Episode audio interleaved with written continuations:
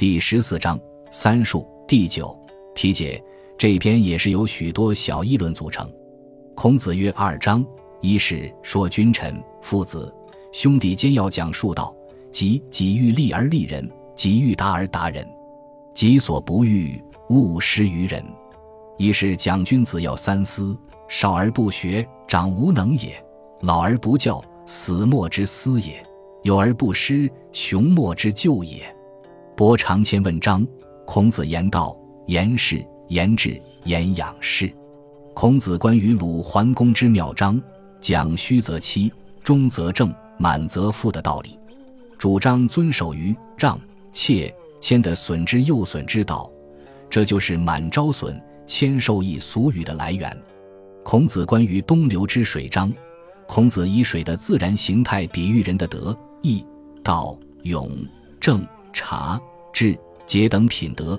对后世影响很大。吾有所耻章，强调幼年要强学，与故旧亲朋要亲近，亲近贤人而远离小人。子路见于孔子章，讲知己、爱己、知人、爱人、自知、自爱的道理。子贡问于孔子章，孔子主张不盲目从父君的意志，要审其所从，合乎道理的事才能遵从。这与后世的愚忠于孝有很大区别。子路胜服见于孔子章，从衣着谈起，告诉子路说话、做事、做人的道理。子路问于孔子章，告诉子路如何保护自己，即国无道，隐之可也；国有道，则滚冕而直欲。这也体现孔子因人施教的原则。因子路勇敢，遇事能挺身而出而不相思，最终。子路死于战乱，被剁成肉酱，使孔子悲痛不已。孔子曰：“君子有三术：有君不能事，有臣而求其始，非术也；有亲不能孝，有子而求其报，非术也；有兄不能敬，有弟而求其顺，非术也。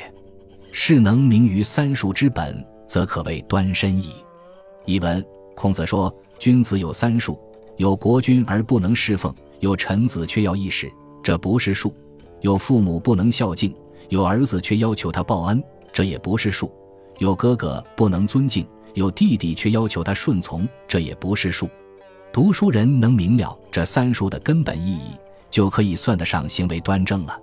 孔子曰：“君子有三思，不可不察也。少而不学，长无能也；老而不教，死莫之思也。”有而不失，雄莫之救也。故君子少思其长则勿学，老思其死则勿教，有思其穷则勿施。译文：孔子说，君子有三种思虑是不能不深察的：小时候不爱学习，长大后就没有技能；年老不教导儿子，死后就没人思念；富有时不愿施舍，穷困时就没人救济。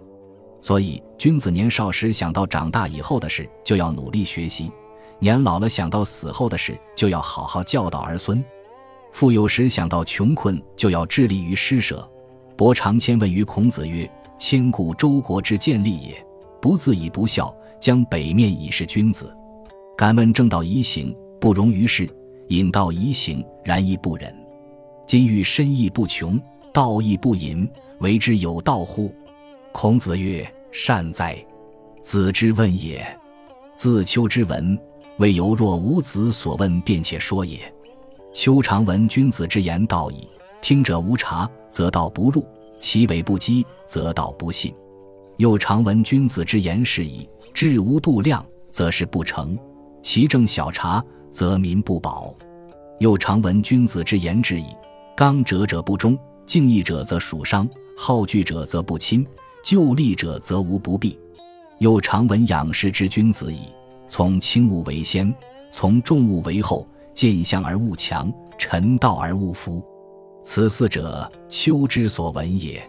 一问：伯长谦问孔子说：“我伯长谦固然是周国地位低贱的小吏，但我不认为自己不贤，我将要去侍奉君王。请问，按照正道而行，不能被世道容纳；不按正道而行，却能行得通。”然而我不忍心走歪门邪道，现在我既想被世道容纳，又不想违反正道，有什么办法吗？”孔子说：“好啊，你提的这个问题，从我的听闻，还没有像您提的问题这样好，这么有道理的。我曾经听君子谈到的道的问题，如果听的人不能理解，道就不会被人接受；如果的道的奇特而无法查验，就没人相信。我又曾听到君子谈如何做事，如果制度没有限度，事情就做不成；如果制度定得太细，民众就不能安宁。”我又听说，君子谈论志向，太刚直的人不会善终；简洁平易的人会多次受到伤害；简略傲慢的人无人亲近；追逐利益的人没有不失败的。我又曾听说，那些善于安身处世的君子，做容易的事时不抢在前头，做繁重的事时不躲在后面，见到榜样不勉强去学，讲论了道就不违反。这四个方面，就是我所听到的。孔子关于鲁桓公之庙有七器焉。夫子问于守庙者曰：“此为何器？”对曰：“此盖为右座之器。”孔子曰：“吾闻右座之器，虚则欺，中则正，满则复。明君以为至戒，故常置之于左侧。故谓弟子曰：‘是注水焉。’乃注之，水中则正，满则覆。”夫子喟然叹曰：“呜呼！夫物恶有满而不复哉？”子路进曰：“敢问持满有道乎？”子曰：“聪明睿智，守之以愚；功备天下，守之以让；勇力振势，守之以怯；富有四海，守之以谦。此所谓损之又损之之道也。”译文：孔子到鲁桓公的庙里去参观。在那里看到一件容易倾倒的器物，于是他问守庙的人：“这是什么器物啊？”守庙人回答说：“这是国君放在座位右边以示警戒的漆器。”孔子说：“我听说国君放在座位右边的漆器，没有水时就倾倒，水不多不少时就端正，水满时就倒下。贤明的国君把它作为最高警戒，所以常常把它放在座位边。”说完，回头对弟子说。灌进水试试。弟子把水灌进漆器，水不多不少时，漆器就端正；水满时就倒下。孔子感叹道：“哎，哪有东西盈满了不倒的呢？”子路走上前去问道：“请问保守成业有什么方法吗？”孔子说：“聪明睿智的人用鱼朴来保守成业；功盖天下的人用谦让来保守成业；勇立阵势的人用怯懦来保守成业。”富有四海的人用谦卑来保守成业，这就是退损再退损的方法。孔子关于东流之水，子贡问曰：“君子所见大水必观焉，何也？”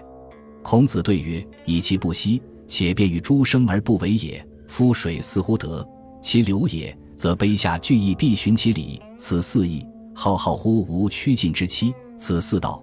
流行复百仞之溪而不惧，此四勇。”知良必平之，此四法；胜而不求盖，此四正；绰约微达，此四察；发源必东，此四志；以出以入，万物就以化邪，此四善化也。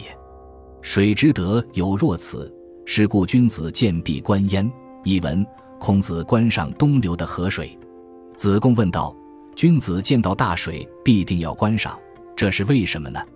孔子回答说：“因为它不停地奔流。”滋润万物，却不认为自己有什么功劳。这水就像德，水在高下弯曲的地方流动，必定遵循地理，这就像义。水浩浩荡荡的流淌，没有穷尽之日，这就像道。水流向百仞深的山谷而无所畏惧，这就像勇。用水来测量，必定是平的，这就像法。水盈满时，不必用盖来刮平，这就像政治端正。水虽柔弱，但细微之处都能到达，这就像明察。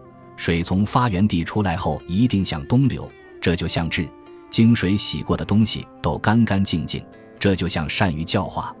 水具有这样的美德，所以君子看到就一定要观赏。子贡关于鲁庙之北堂，出而问孔子曰：“相也赐关于太庙之堂，谓季绰、韩瞻北盖，皆断焉。彼将有说也，详过之也。”孔子曰：“太庙之堂。”官至良工之将，相治良才，尽其工巧，盖贵久矣。尚有说也。译文：子贡参观鲁国太庙的北堂，出来后向孔子问道：“刚才我观看太庙的大堂，还未看完，回头看了看北面的门，都是用截开的木板拼接的。这样的做法有什么说法吗？还是工匠的过失造成的？”孔子说：“建造太庙的大堂，官府选用的是优秀的工匠，工匠选用的是优良的材料，极尽功力和精巧。”这是为了使太庙保持长久，用椴木拼接做门，必定有独特的原因吧。感谢您的收听，喜欢别忘了订阅加关注，主页有更多精彩内容。